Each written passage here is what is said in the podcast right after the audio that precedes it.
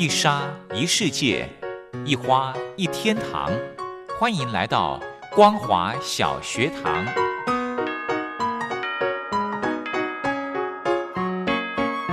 让我们一起学习，一起分享。光华小学堂。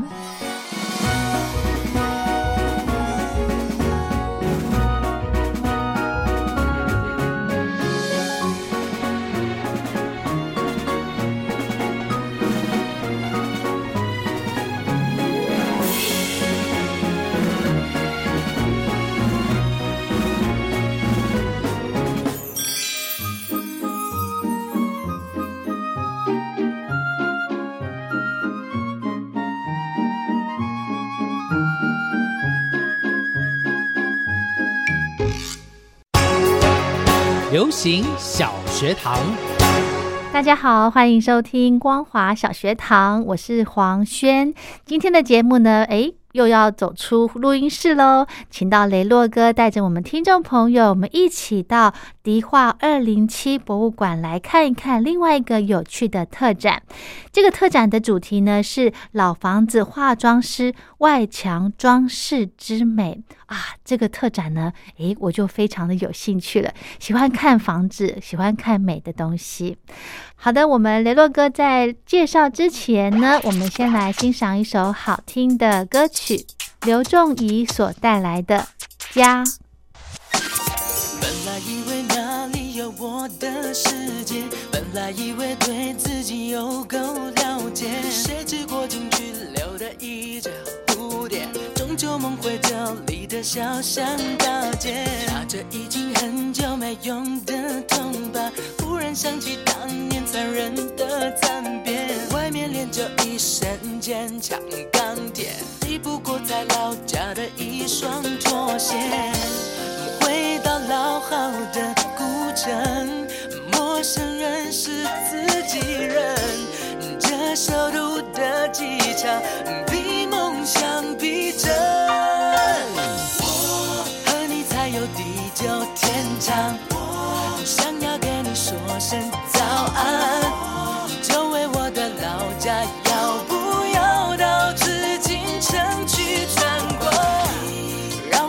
到什么地方越遥远越难忘。原来才是陪着我睡到地老天荒的一张床。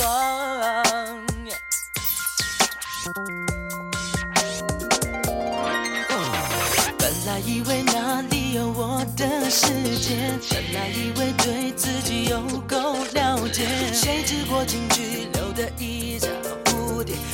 梦回这里的小巷大街。拿着已经很久没用的铜板，忽然想起当年残忍的惨变，外面练就一身坚强钢铁，抵不过在老家的一双拖鞋。谁曾留在我身旁？闪失在东方广场，看着尘埃飞扬，家乡。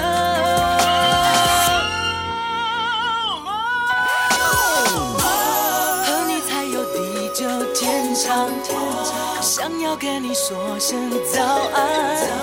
久违我的老家，要不要到紫禁城去参观？让我知道什么地方越遥远越难忘。原来才是陪着水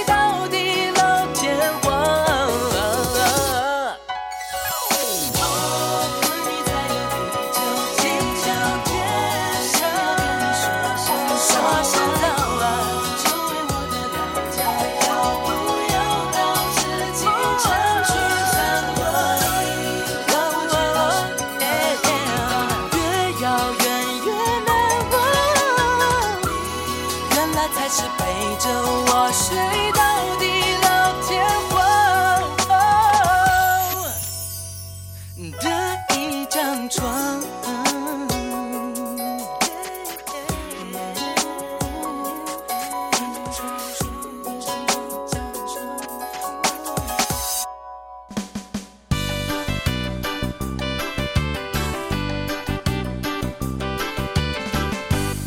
在今天节目当中，雷洛带着大家耳朵呢，又来户外走走了。今天呢，我们来到的是迪化二零七博物馆。在今年度呢，从即日开始呢，一直到今年的七月十八号，有个新的展览《老房子化妆师外墙装饰之美》的特展哦。那这一次的特展呢，分为一楼跟二楼。那一楼的部分呢，有老房子化妆师，以及二楼呢，有介绍的是建筑的匠师技艺哦。当然了，我想对于很多收音机旁的听众朋友来说呢，呃，看到的这些老房子，呃，以前跟现在不一样了。现在呢，由于各资法等等的，以前的老房子呢，以前我我记得小的时候可能都会写这是什么什么玉。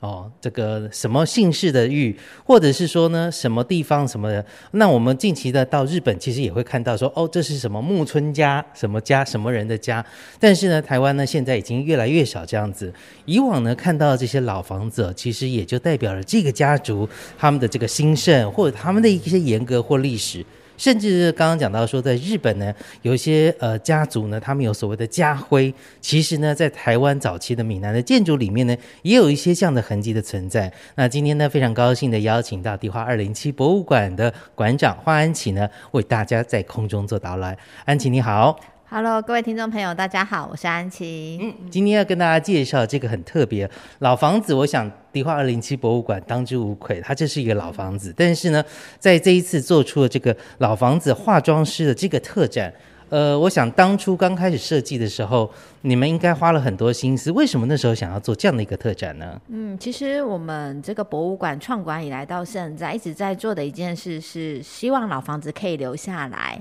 那可以好好的被后人所使用。所以我们的展览主题尽量会扣紧所谓的老房子跟台湾生活文化。那老房子的这个展览主题，其实从迪化二零七博物馆开馆以来，已经有做过，大概是三个主题了。第一个是磨石子，第二个是门窗展，那第三个是灯展，那其实都是跟老房子有关。那我们就一直在想说，哎，还有什么样关于老房子，然后是容易可以跟民众沟通的，或者是民众有喜爱但不说不出个所以然的物件，然后来把它变成一个这样子的展览。所以呢，我们就想说，今天你走在路上，其实这个动机跟门窗展很像，就是你走在路上会看到漂亮的老房子。那你在欣赏漂亮的老房子的时候，后你会很好奇，究竟这是什么样的一个物件，或是这它是一个什么样的呃一个技法？那当你没有办法踏入别人家里的时候，你可以透过欣赏，然后呢，把它变成是你生命中的一个养分，或是一个生活上面的记忆。那也就因此呢，我们就开始了。筹划这一次的展览叫做《老房子化妆师外墙装饰之美》。那我们就在试想说，今天如果房子它就是一个四面墙，那没有装饰的时候呢，它基本上就是不太有特色，或者你要说它丑丑拙拙的也可以。但是它加上了一个小小的，像是家徽、图腾，或是一个小小的物件，你就发现说，哇，它有了它的生命力。那我们在规划这次的展览的时候，会发现说，哇，这样子外墙的东西范围非常的广。那我们为了要呃做一个展览的区隔呢，这次的介绍主要在介绍民宅的部分。因为外墙很美，包含寺庙的外墙也很美啊，等等之类的。那我们把它比较偏向锁定在民宅。那民宅的话呢，我们比较分两个类型。第一个是闽南建筑，就是合院建筑，红砖，然后斜屋顶这样子。那第二个呢，就是所谓的洋楼建筑，就是你可能走在迪化街上，有一些仿西洋样式的一些建筑，那上面会有一些呃卷草的一些纹路这样子。所以呢，我们在整个展览规划的时候呢，就朝向这一个方式来进行一个规划。那在规划的过程当中啊，我们团队也经到经过非常大的一个挣扎。例如说，哇，我觉得它的那个雕梁画栋的这一个窗棂很漂亮，就是窗格很漂亮。那把我放到这一次的主题，你知道人总是贪心的嘛，什么都 想要介绍一点，一介绍一点。可是我们就想说，不行不行，它好像门窗展有跟大家分享过了，或者是说它的这个木扇门上面的彩绘非常的漂亮。可是我们又想说，不行不行不行，这个在门窗展已经介绍过。我们现在已经有发现一个问题，就是之前办过的展览呢、已经有在馆内这边已经将近有十六档了。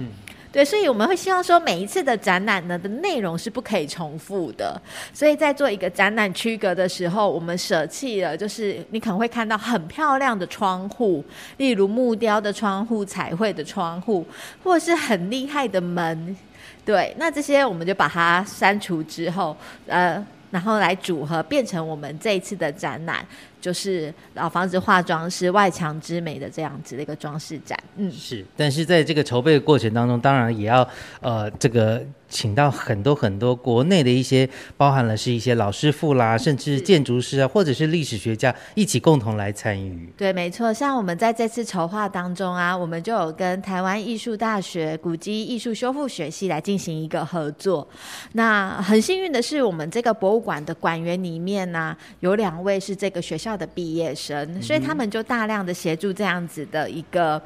呃，展览内容那也可以发现说，这个学校的科系啊很不一样。怎么不一样法呢？他们呢是在这四年当中呢，大家可能以为古籍艺术修复就是可能读读学科啊、文科啊等等啊，但是他们是一个实作的科目。他们的毕业制作是一个木雕、一个彩绘、一个胶纸陶、一个剪捏。所以这四年当中呢，他们的实作的课程呢大于所谓的理论的一个课程。所以我们在笑说，今天啊，我们应该就是。是六日的时候都可以叫我们管员来现场示范，因为他们在毕业的时候呢，这些的简这些基本的功法他们都要会。嗯对，所以就是很幸运可以跟这个学校合作。那除此之外呢，我们也有跟像我们的顾问啊，呃，李千朗老师请教一些问题。那也有跟一些南部的呃胶纸陶的原乡在嘉义嘛，是。那跟嘉义这边的呃胶纸陶的师傅们、大师们呢，来进行一个沟通，所以他有借给我们很多不一样。样的一个物件，所以在这次的展览当中呢，你你除了可以收到一些呃资讯之外呢，你还可以看到很多实作的一个过程，这样子。嗯，这一次的这个外墙装饰之美，我相信有很多人觉得说现在老屋翻新，呃，可能有很多大楼在进行拉皮，但是是各呃这个所谓家族性的或者是呃透天错的这种这一种房子啊，要重新的这个更新啊等等的，的确是蛮不容易的。但是台湾有很多很多非常具有特色的一些房子，它的这个更新又不能因为新旧材质的不同，看起来很大的变化。然后有些时候因为材质的不同，它的粘着度又不一样。所以，呃，我们其实可以从这一次的展览当中看到有很多很多的一些东西，呃，随着时代的进步而演变而不同。所以我们可以看到，在一进来的时候呢，我们就可以看到有很多非常多老房子的记忆。首先呢，映入眼帘的第一个就是台湾的这个红砖嘛，因为我们建房子以前呢都是砖造，不像现在钢筋水泥，甚至是钢骨结构的。那听说这个红砖其实也蛮有它的历史的，因为呃，我们可能小的时候接触到的红砖，就是每一次要去烤肉的时候，要堆起那个烤肉架用的那个红砖。但是 红砖也有它的历史，好像从荷兰治理台湾时期就开始了。对，因为早期的台湾的这个砖啊，它在没有一定的技术之前啊，它比较偏向是夯土，就是所谓的头嘎土。嗯，对，那它就是土，然后旁边有板模，就是木头的一个房呃样子，然后透过不断的挤压它凝固而成这样子。那有了砖呢这件事情，它需要有一个稳定的一个技术，因为它需要烧制。是。那有了稳定技术上面，它就可以进行它的一个 logo 的一个规划压制。所以我们在展场里面哦，有所谓有 S 砖、TR 砖，那代表是它的砖厂跟呃代就是代表的这个。砖厂所生产的，那另外还有所谓的一个叫做防火砖，就是耐火砖的部分。那耐火砖可能大家会比较好奇，就是一般的红砖大家都知道是盖房子，对。那耐火砖要做什么用呢？耐火砖基本上就是你在烧东西的时候，嗯例如说你可能是一个焚化厂。或者是你是一个金炉等等，里面在烧东西，或者是我们今天呃知道有所谓的台北烟厂啊，他们有锅炉室啊等等之类的，它里面需要所谓的耐火砖，因为一般的红砖呢，它受到高温烧制的时候啊，它会。裂开就跟陶土一样，它会裂开，所以呢就会有当时的这样子的一个耐火砖。那耐火砖的样子呢比较少见，那你在整片红砖的地方会看到白白的这一片，那它就是耐火砖。当然是它的材质也是会有一些些许的一个不一样，一个配方的一个成分。那在这个砖里面呢，还有一个很有趣的，就是所谓的台北砖啊。怎么会有台北砖呢？台北砖它基本上是一个比较后期的一个砖，就是在日治时期结束后，那就是用台北当地来产生的一个砖，所以它叫做台北砖。那这样子的砖之外呢，还有所谓的柳条砖啊、花砖啊，所以会发现说，呃，砖的一个制造的一个过程呢，非常的一个多样。那也可以看到，就是不同的一个时代的一个演变。嗯，好，讲到这里呢，我们稍微休息一下，待会回到节目当中，我们继续来介绍这一次的课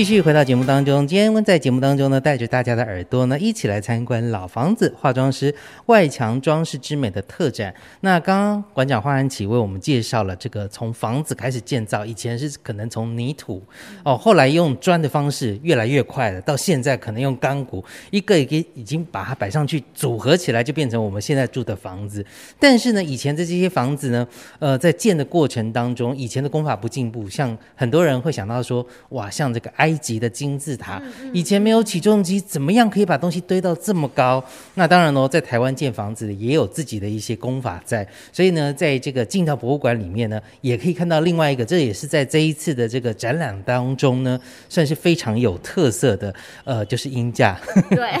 其实呃，我们在做这一次的展览当中呢，也有在思考一个问题，就是匠师基本上是一个非常辛苦的一个行业。那刚刚有有跟听众们提到，就是我们迪化二零七博物馆有两位馆员是古籍艺术修复学系所毕业的。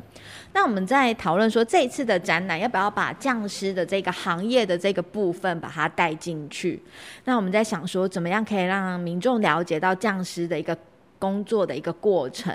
那大家都知道，就是你今天在欣赏一个房子的时候，这些房子漂亮的装饰呢，都在房子高高的地方，也就是在呃所谓的屋顶、屋脊的这个地方，会有一些漂亮的装饰。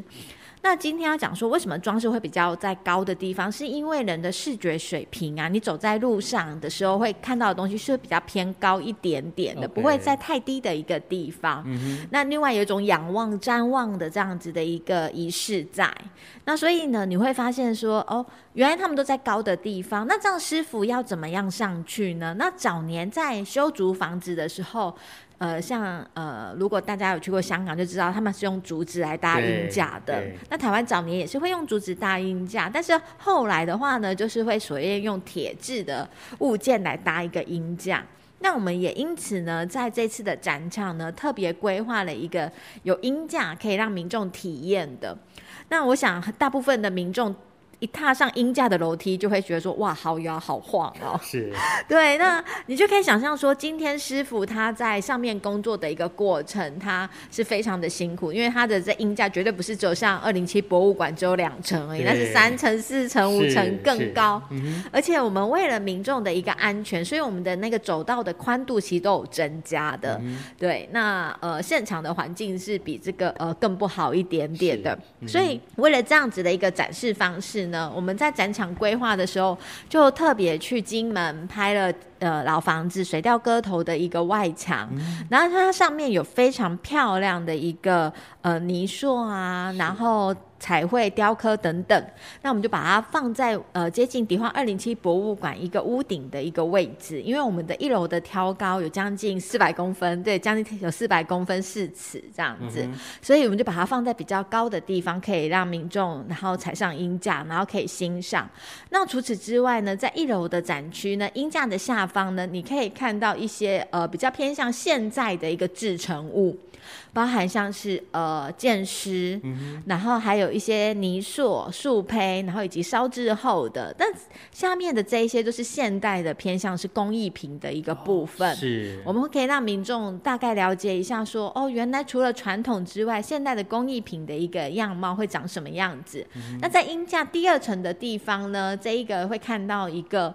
呃。彩绘的一个木梁，那彩绘的木梁，这是跟台南文资建材银行所借来的，那是从某一间庙宇所卸除下来的一个木梁。那我们会跟民众分享什么是磨平啊，什么是上墨线，什么是上色。那再往上一点呢，有一个漂亮的夹子砖，对对，那还有一个木雕的一个部分。那这些东西呢，如果它是在庙宇，它的这个高度呢，你是没有办法好好的欣赏。是的。那他来到迪化二零七博物馆呢，呃，这个高度，我想民众应该很容易就可以看到它独特之处。是，所以其实看到了这个呃梁啊，它你也知道说哦，原来它的这个怎么样做好之后，然后外观的部分，因为讲到外墙嘛，所以整个的梁柱外面呢要怎么样去上色，甚至你可以看到，因为现在展示这个梁的这个年年代已经久远了，有这种斑驳，你可以看到那个漆其实是一层一片一片的脱落下来是脱落的，然后所以为什么以前每一次固定的一个时间就会固定要上漆啦等等的，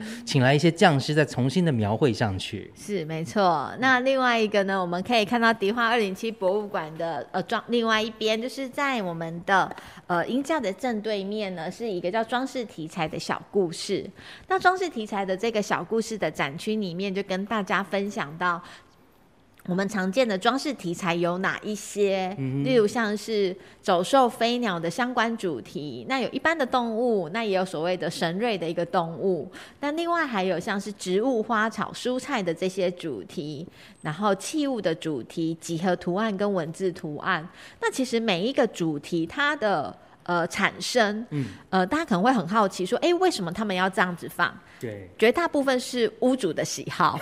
是，就像说现在的这个家庭主妇啊，或主妇啊，就是他们对于自己的新家要布置成什么样子、什么样的方式，就会去看很多很多的可能电视上有的一些呃装饰的、装修的一些节目，然后嗯再变成自己想要的。对，因为民众会问说，例如以二零七博物馆的模式字来讲，我们二楼是一个葡萄的图案，那有多子多孙的意涵。嗯那民众就会问说，那为什么不是石榴？为什么是葡萄？我觉得，嗯，那是屋主的喜好，所以就是有一些你会发现，有些吉祥的图案，它们的内容的故事产生的意欲是很相近的。例如像刚刚讲的多子多孙，对像是石榴也是这种节子类的啊，荔枝啊、葡萄等等，这一些都是。那种你可以看到很大一串的这样子的东西，但是要如何选择，怎么样会产生在这个房子上面，通常是屋主的喜 好，所以就是可以跟大家分享，大概是这一些类型。那为什么要放？那可能真的要问屋主，你问我们也没有办法很很好的进行一个解释的一个部分。那你可以看到呢，迪化二零七所收集过来的这一些图片呢，呃，你可以看到就是当时的匠师真的非常的多厉害元，很厉害。对，因为包含了有些东西，你可能呃，像有些人可能在明年夏天的时候会去芙蓉看沙雕，嗯对那种立体化的栩栩如生，怎么样把它弄在房子上面也可以，而且它可以耐久。我知道沙雕他们会是喷一种特别的环保漆在上面，环保胶在上面，然后让它这个不会那么快崩坏。可是这些东西，呃，图案啦等等样式，它是可能立体化的，要摆在这个屋顶上面或者外墙上面的时候，它怎么样弄上去，这就是一门学问。甚至有些，因为可能有些还上了一些釉啊等等的，有一些保护，那是比较可以持久耐久的。没错，像其实这个就在我们二楼展区会跟大家讲一下，就是如何制作的部分。那会发现真的是匠师真的是很厉害，老祖先的智慧。你你可以想象说，在百年前没有 A B 胶的时候，东西怎么还有办法粘那么久？没错，对。那在这一次的这个呃图案的分享啊，其实台湾呃也有受到一些西方的影响。那我们有到金门去，那嗯收集了很多金门的一些比较有地方色彩的图案，那在台湾比较少见，那也嗯是可能金门他们的这些老房子比较密集的关系，所以我们收集了几位胖天使。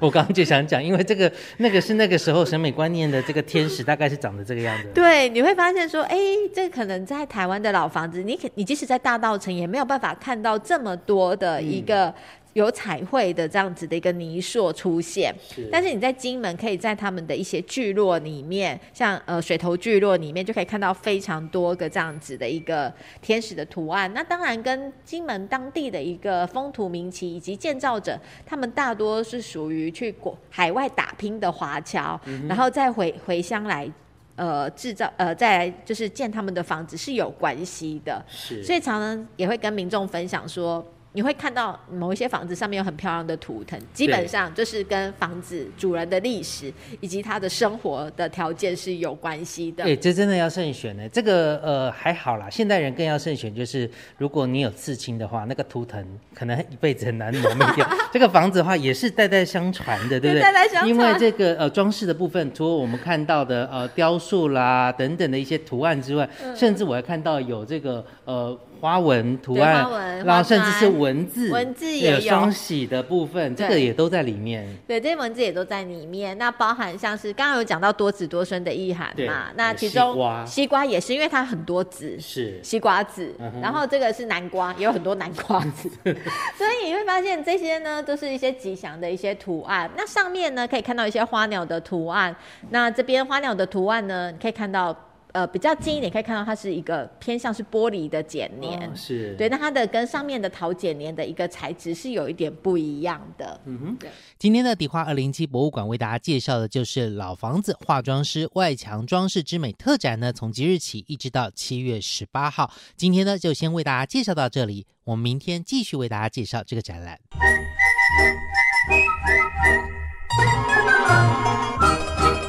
口哨在西方是引起公众注意的一种方式，可以让大家觉察到不容易被发现的问题，所以将启发弊端的人称为吹哨者。